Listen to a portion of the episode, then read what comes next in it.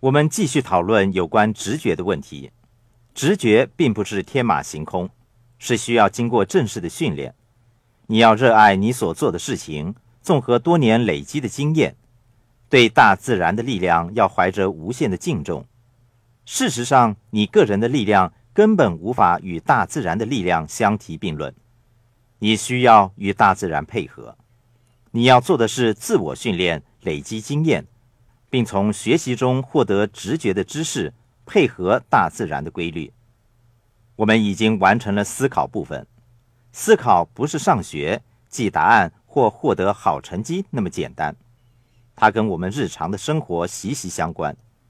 如果你想在象限右侧获得成功的话，你必须改变你某些观点和看法，并且开始像富人而不是穷人。或中产阶级那样的思考，因为在现实世界里根本没有什么正确的答案，有的是多种多样的选择，选错了就做出修改。